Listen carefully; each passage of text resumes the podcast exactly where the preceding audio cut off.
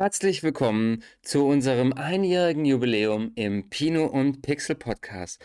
Ich bin das eigentliche Hirn hinter dem Pino und Pixel Podcast. Alex ist eigentlich nur mein Assistent und ich habe mir gedacht, heute traue ich mich mal vor die Kamera, nachdem der Typ ja hier irgendwo auf der Messe abhängt. Für alle, die gedacht haben, ach, jetzt kommt das wahre Gesicht in Form einer wunderschönen, intelligenten Frau vor die Kamera, das tut mir leid. Ich werde weiterhin euer Host bleiben. Nichtsdestotrotz ähm, ist es eine besondere Folge für mich. Am 19. November 2022 habe ich das erste Mal eine Folge online gehabt.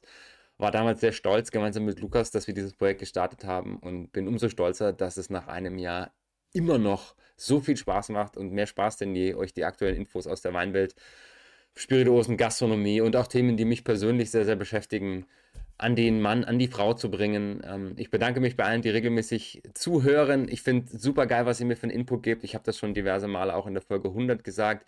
Die erfolgreichste Folge überhaupt. Also das ist mir richtig um die Ohren geflogen im positiven Sinne. Vielen Dank dafür. In der letzten Folge gab es so ein kleines Mini-Novum, das ich schon ein, zwei Mal hatte. Ich habe mit Matthias zusammen eine englische Folge aufgenommen. Und was mich interessieren würde, ist, ich packe euch eine Umfrage bei Spotify rein, auch bei YouTube.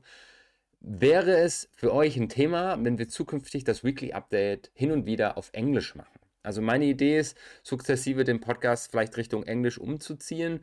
A, weil die meisten Themen sowieso auf Englisch sind. B, weil ich glaube, dass viele von uns, die gerade in der Bubble unterwegs sind, auch mit Englisch sehr, sehr gut können und im Alltag damit konfrontiert sind. Und natürlich, weil es einfach auch eine internationalere Ansprache wäre und sich viele Leute dann auch aus den Nachbarländern an dem Podcast informieren, beteiligen könnten und damit vielleicht sogar einen besseren Start in die Branche oder ein besseres Umfeld, bessere Informationsgrundlage einfach haben. Also interessiert mich, lass mir deinen Kommentar da. Wenn du generell irgendetwas loswerden möchtest, schick mir eine E-Mail an podcast.pinopixel.com. Und jetzt viel Spaß bei Folge 106, einjähriges Jubiläum Pinopixel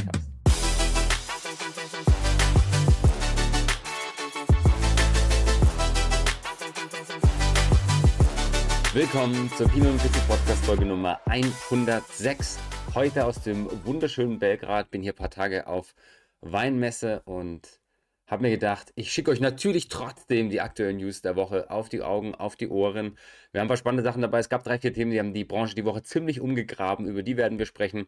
Und hinten raus gibt es noch eine relativ kompakte, aber doch etwas vollere Version der Celebrity Corner. Wir fangen an mit dem Thema, das wahrscheinlich uns allen in der Weinbubble diese Woche begegnet ist eine absolut abgefahrene Verfolgungsjagd durch Frankreich, wo in Reims, in der heimlichen Hauptstadt der Champagne, ein paar Diebe zwei Trucks geklaut haben mit 300.000 Euro Wert jeweils pro Truck, also in Summe waren es 600.000 Euro von Moet Champagner. Und die haben sich dann eine ziemliche Verfolgungsjagd geliefert mit der Polizei, haben sie abgehängt, sind wieder eingeholt worden, sind mit Hubschraubern verfolgt worden und am Ende einen haben sie dann stellen können, allerdings nur den LKW, weil der Typ ist abgehauen.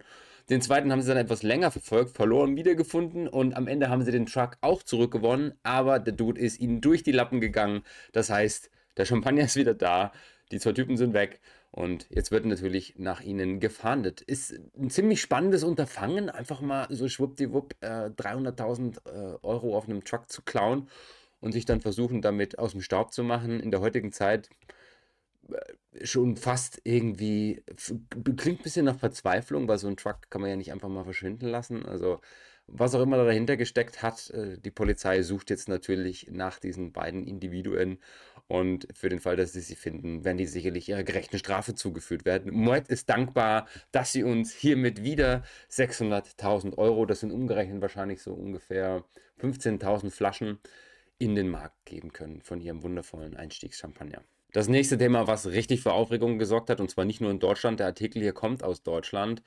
Äh, die EU hat sich befasst mit dem Thema, was machen wir denn mit der Glyphosat-Zulassung ab 2024. Äh, Hintergrund ist, dass am 15. Dezember 2023 die offizielle Zulassung abläuft.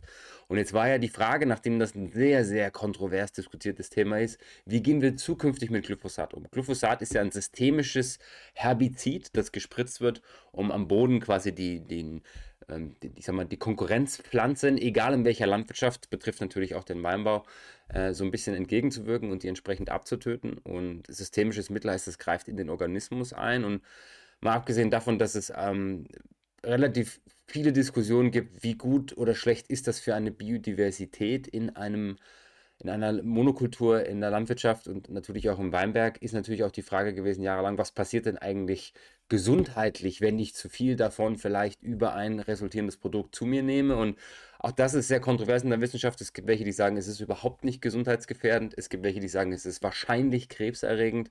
Also ziemlich viele Diskussionen und die Grundidee dieser Kommission war jetzt, machen wir es weiter oder heben wir es auf, dass wir das Thema benutzen dürfen, das, äh, das, das Mittel.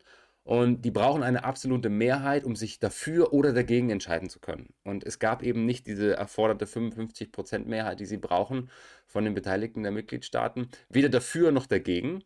Das heißt, es wird jetzt wahrscheinlich so bleiben, wie es ist. Und das sorgt natürlich für harte Diskussionen. Unter anderem hat sich äh, unser grünen Politiker Cem Özdemir dafür ausgesprochen, dass er versucht, in Deutschland trotz der EU-Vorgabe vielleicht ein verschärfendes Gesetz obendrauf zu setzen.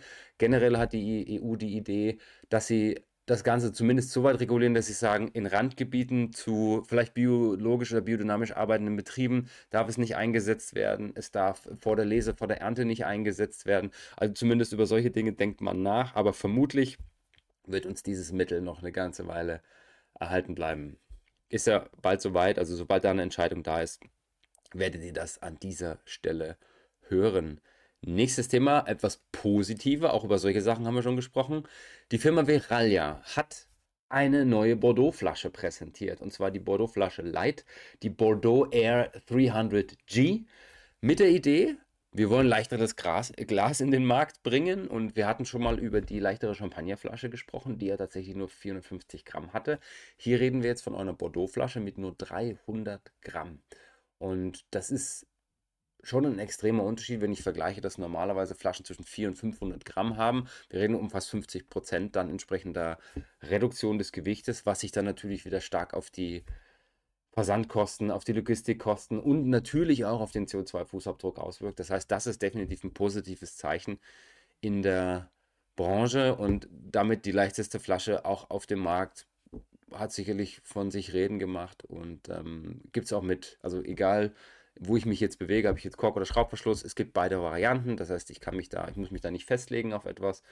Und sicherlich entgegenwirkend dem Trend, schwere Flasche über Marketing zu verkaufen mit äh, ist teurer, ist das sicherlich ein, der richtige Ansatz in die richtige Richtung in meinen Augen, was das Thema CO2-Neutralität oder zumindest äh, CO2-Fußabdruck-Verbesserung angeht. Und es ist an uns allen dann in der Vermarktung, in der Kommunikation darauf zu setzen, zu sagen, hey, auch wenn diese Flasche leichter wirkt und wir nicht mehr diesen Klopper haben, den wir bisher verwendet haben, da ist ein gutes Produkt drin und da ist unsere Herkunft verankert, unsere Qualität und, und, und. Wir haben in der letzten Folge, in der 105 mit Matthias Winter-Petersen zusammen darüber gesprochen, was wirklich gute, sehr, sehr gute, qualitativ hochwertige Weine ausmacht. Und das ist eben nicht die Flasche, sondern die Qualität, die ich im Weinberg produziere und versuche im Keller dann zu bewahren und entsprechend auf den Markt zu bringen. Und ähm, ich bin jetzt hier auf der Weinmesse auch mit verschiedenen Produkten in Kontakt gekommen und ich merke schon, dass gerade hier in der Region auf dem Balkan noch extrem viel auf Optik gemacht wird, weil eben auch die Unterschiede sehr, sehr stark sind. Also da gibt es diese klassischen Familienbetriebe, wo eben auch das Etikett noch so aussieht wie früher, einfach klassisch gedruckt und alle wichtigen Infos drauf, so Abhofetiketten, wie ich die immer nenne. Und dann habe ich diese shiny, glänzenden, mit UV-Lack äh, gemachten Etiketten in Flaschen, die gefühlt 800 Gramm wiegen, wenn sie leer sind. Einfach um auch nach außen diesen Prestige, diesen Luxus zu tragen, weil eben auch viel im Zielpublikum hier unterwegs ist. Ähm, da kommt oft sehr, sehr viel aus dem Tourismus aus Russland, aus der Ukraine, ähm, auch aus den, selbst Serbien ist ein, ein Land, wo durchaus in, den, in bestimmten äh, Schichten der Gesellschaft sehr, sehr viel Geld vorhanden ist, die sich dann entsprechend auch in der Weinwelt bewegen. Und da ist das noch ein ziemliches Thema. Ich habe gestern schon angefangen, ein paar Betriebe dazu zu fragen, ja, warum die Flasche, denkt ihr darüber nach, das? Und es ist krass, wie sehr sich das noch bei uns von uns unterscheidet. Also hier hat alles sau viel Alkohol. Ich werde eine extra Folge zu dem Balkan Weinmarkt machen. Nur hier hat definitiv das Thema leichte Flasche noch nicht besonders viel zu suchen, genauso wenig wie entalkoholisierter Wein. Dazu dann mehr in einer der kommenden Folgen. Ein Thema, das generell die Branche diese Woche ein bisschen umgegraben hat. Wir hatten in den letzten Folgen ja auch schon die Quartalzahlen der anderen Unternehmen. Das heißt, wir beschäftigen uns immer mit den Großen. Wie sind die so im letzten Quartal unterwegs gewesen? Merkt man vielleicht von der aktuellen Inflation, von der Zurückhaltung der Kundschaft etwas? Und wer noch gefehlt im Bunde ist Diageo. Und die haben jetzt tatsächlich bekannt gegeben, hey, bei uns hat sich ganz schön was getan. Wir haben zum einen festgestellt, dass unsere Umsätze rückläufig sind. Zum anderen haben wir festgestellt, dass unsere Hauptmärkte, die allein 11% ausmachen, nämlich Mittel- und Südamerika, eine extreme Zurückhaltung beim Kauf unserer Produkte zeigen. Das heißt auch das Weihnachtsgeschäft, dafür erwarten wir sehr, sehr viel weniger als sonst. Und was ist dann passiert? Die Aktie ist mal schnell zweistellig abgeschmiert. Und jetzt ist Diageo ja nicht einfach nur ein Unternehmen, das sagt, wir erwarten wahrscheinlich bei uns, dass es nicht so gut läuft, sondern das wirkt sich natürlich sofort auch auf alle anderen Betriebe aus. Und was im Endeffekt passiert ist, Diageo's Aktie ist um 13% abgeschmiert, Pernod 6% nach unten, Remy Contro 4% nach unten, Brown Forman äh, Brown Forman 3% nach unten. Also das ist automatisch sowas wie, ah, wenn das die betrifft, wird uns das wahrscheinlich auch betreffen und dann gibt es eben diese Sogwirkung. Wir werden sehen, was jetzt zur Weihnachtszeit passiert, also wir sind ja jetzt im Endeffekt schon mittendrin im Weihnachtsgeschäft und die Prognose hier bezieht sich auf das aktuelle Quartal. Ich weiß nicht, wie ihr es seht, ob ihr selber bei euch auch merkt, ihr seid etwas zurückhaltender unterwegs, aber hier reden wir tatsächlich von Lateinamerika, von dem karibischen Markt, der gerade diese Prognose sehr, sehr stark beeinflusst hat bei Diageo und da eben dafür gesorgt hat, dass der ganze Markt, nehmen wir es mal, vorsichtig, erschrocken, zurückhaltend reagiert hat. Hm? Und wenn man es jetzt mal vergleicht, ich habe mir mal die generellen Märkte angeschaut, also der SP 500, so dieser generelle, doch recht plakative Aktienindex aus den USA, der sitzt so bei 9% plus im Vergleich von Year to Date, also vom Anfang des Jahres bis heute. Und tatsächlich sind die Aktien der angesprochenen Betriebe alle momentan ungefähr zwischen ja, 18 und 40 Prozent unter dem bisherigen Hoch der letzten zwölf Monate. Und das bedeutet einfach, dass der, gerade der Markt, der Weinmarkt nicht so performt, wie es der Rest des Marktes tut. Und das ist sicherlich auch darauf zurückzuführen, dass wir hier ja doch irgendwo mit guten bis sehr guten Produkten, simpel gesagt, egal in welchem Preisrange wir unterwegs sind, es ist halt einfach ein Luxusprodukt. Ich brauche das nicht zum Überlegen. Es bringt keinen technischen Fortschritt oder sowas, wie es vielleicht viele andere Produkte tun. Und deswegen ist das hier im Vergleich zum normalen Markt ein bisschen anders.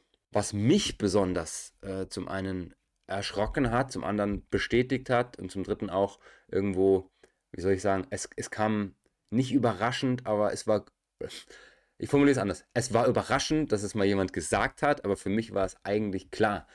Es gab einen Artikel aus dem Sentinel, wo es darum geht, wie ist denn der, die Auswirkung des Klimawandels auf die Bierwelt? Weil wir reden immer vom Weinwelt, ja, von vielleicht auch Spirits oder sowas. Hauptsächlich ist es die Weinwelt, weil es ein sehr plakatives Produkt ist.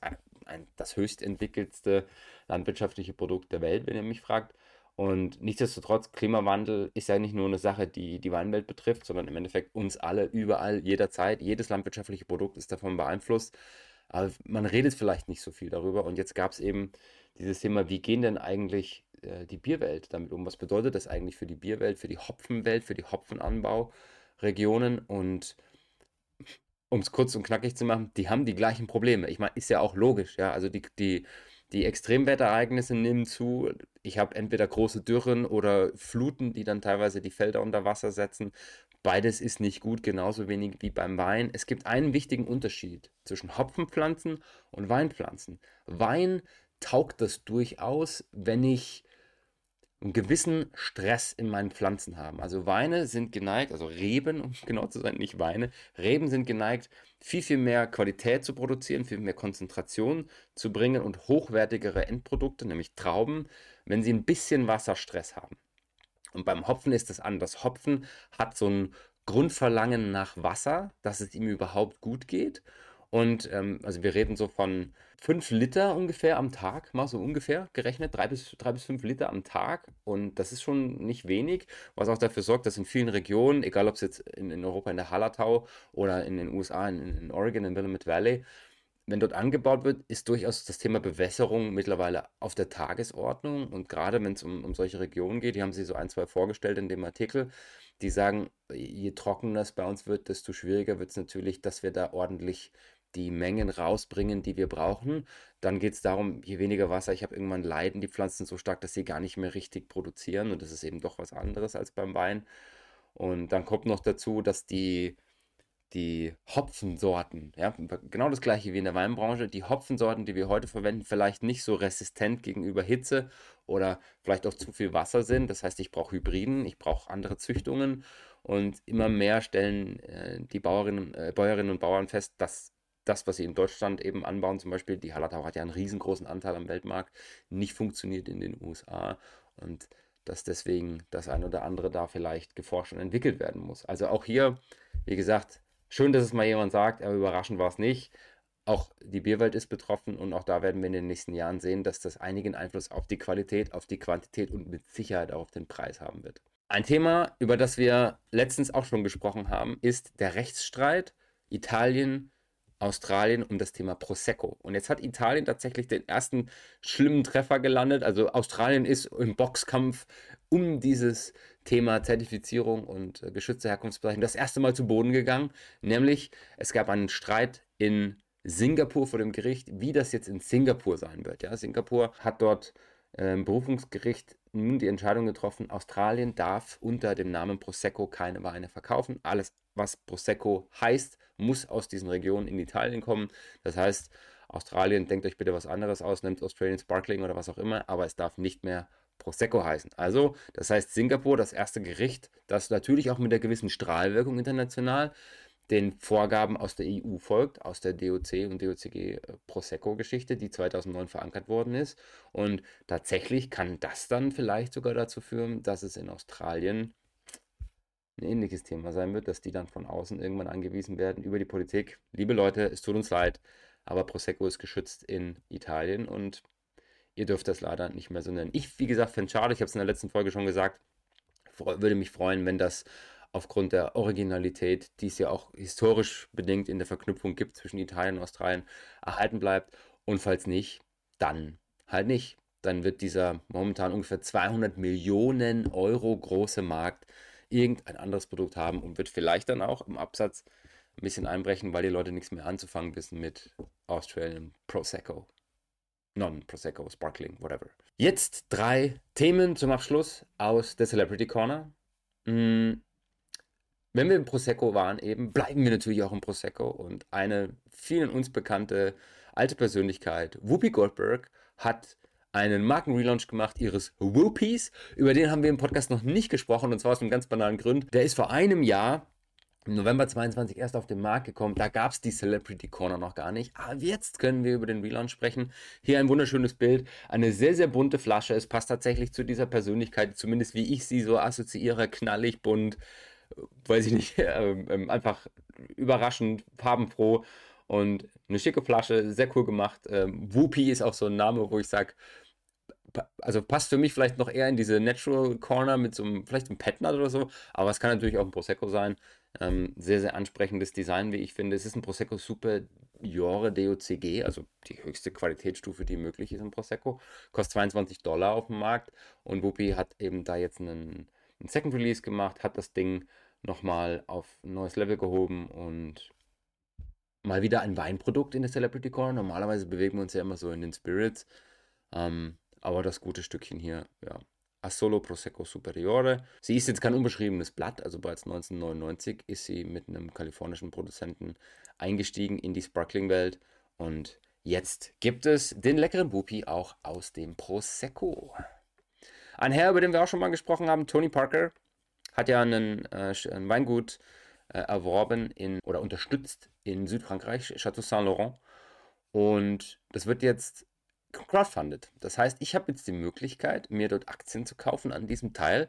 Es war mal die Rede von 10 Dollar, mittlerweile sind es 30 äh, Euro, ist mittlerweile 30 Euro. Da kann ich mich einkaufen in dieses Weingut, äh, kann dann Teil des Ganzen sein, werde dann vielleicht als einer von 250 InvestorInnen auch eingeladen auf das Weingut.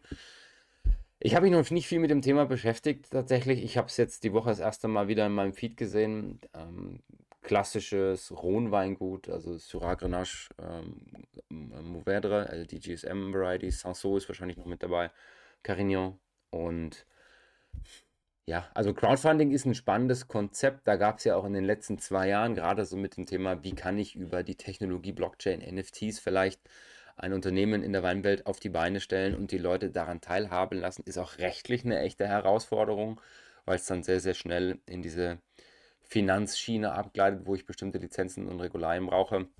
Tony Parker hat da sicherlich weniger ein organisatorisches Thema mit. Ich werde an dem Thema dranbleiben, weil es mich super interessiert, selbst ähm, also persönlich. Ich habe schon ein, zwei Mal mitbekommen, dass Tony Parker auch mit Club Divan arbeitet und dort entsprechend integriert ist. Die Weine sind auch ähm, in On-Primeur Sales da drin gewesen vor kurzem. Ähm, ähm, also ich glaube, ich werde mir jetzt keinen Anteil daran kaufen. Wer sich für das Thema generell interessiert, lest euch gerne mal den Artikel durch. Ähm, hier aus dem Mininger ist das, glaube ich, ne, aus dem Drinks Business. Und vielleicht ist ja für den einen oder die andere das ein Investment für die Zukunft. Wir schließen die Celebrity Corner mit einem geplanten Investment für die Zukunft von einer Person, die wir wahrscheinlich alle kennen. Der gute Robbie Williams war in einem Podcast in den USA und Rob Brydon ist so ein Typ, der ähm, durchaus, also ich finde es einen sehr, sehr spannenden Stil, den er so hat, die Leute zu interviewen. Lockt auch manchmal den Leuten die eine oder andere lustige Story raus. Und in dem Podcast war es so, dass Robbie Williams erklärt hat, er war in einem Hotel und einem sehr, sehr gehobenen Hotel und hat 250 Dollar für ein recht bescheidenes Frühstück bezahlt mit zwei Croissants und einem schlechten Kaffee. Und er hat gesagt, das kann nicht sein, das will ich nicht. Ich will ein gescheites Hotel hinsetzen und denkt jetzt da recht tatsächlich darüber nach, ob er sich ein Luxushotel nach Dubai stellt, was dort wahrscheinlich gang und gäbe ist, was sicherlich auch ganz gut funktionieren kann. Dubai ist ja generell so ein Magnet für Luxus. Und äh, vielleicht ist das auch irgendwann in Verbindung mit dem einen oder anderen eigenen Getränk. Wir werden sehen. Ähm, auf jeden Fall schöne Verlautbarung. Ich verlinke euch die Episode Nummer 110 vom Rob Brydon in den Shownotes und dann könnt ihr da gerne nochmal reinhören. Es ist eine Stunde 38. Sehr, sehr witziger Input von Robbie Williams. In diesem Sinne, habt ein wundervolles Wochenende. Wir machen uns jetzt wieder auf die Messe. Wir haben noch zwei Tage vor uns. Und wir hören uns nächste Woche wieder mit vielleicht einem spannenden Bericht aus Serbien, vielleicht aber auch mit einem anderen Thema. Habt ein schönes Wochenende. Bis dann. Ciao, ciao.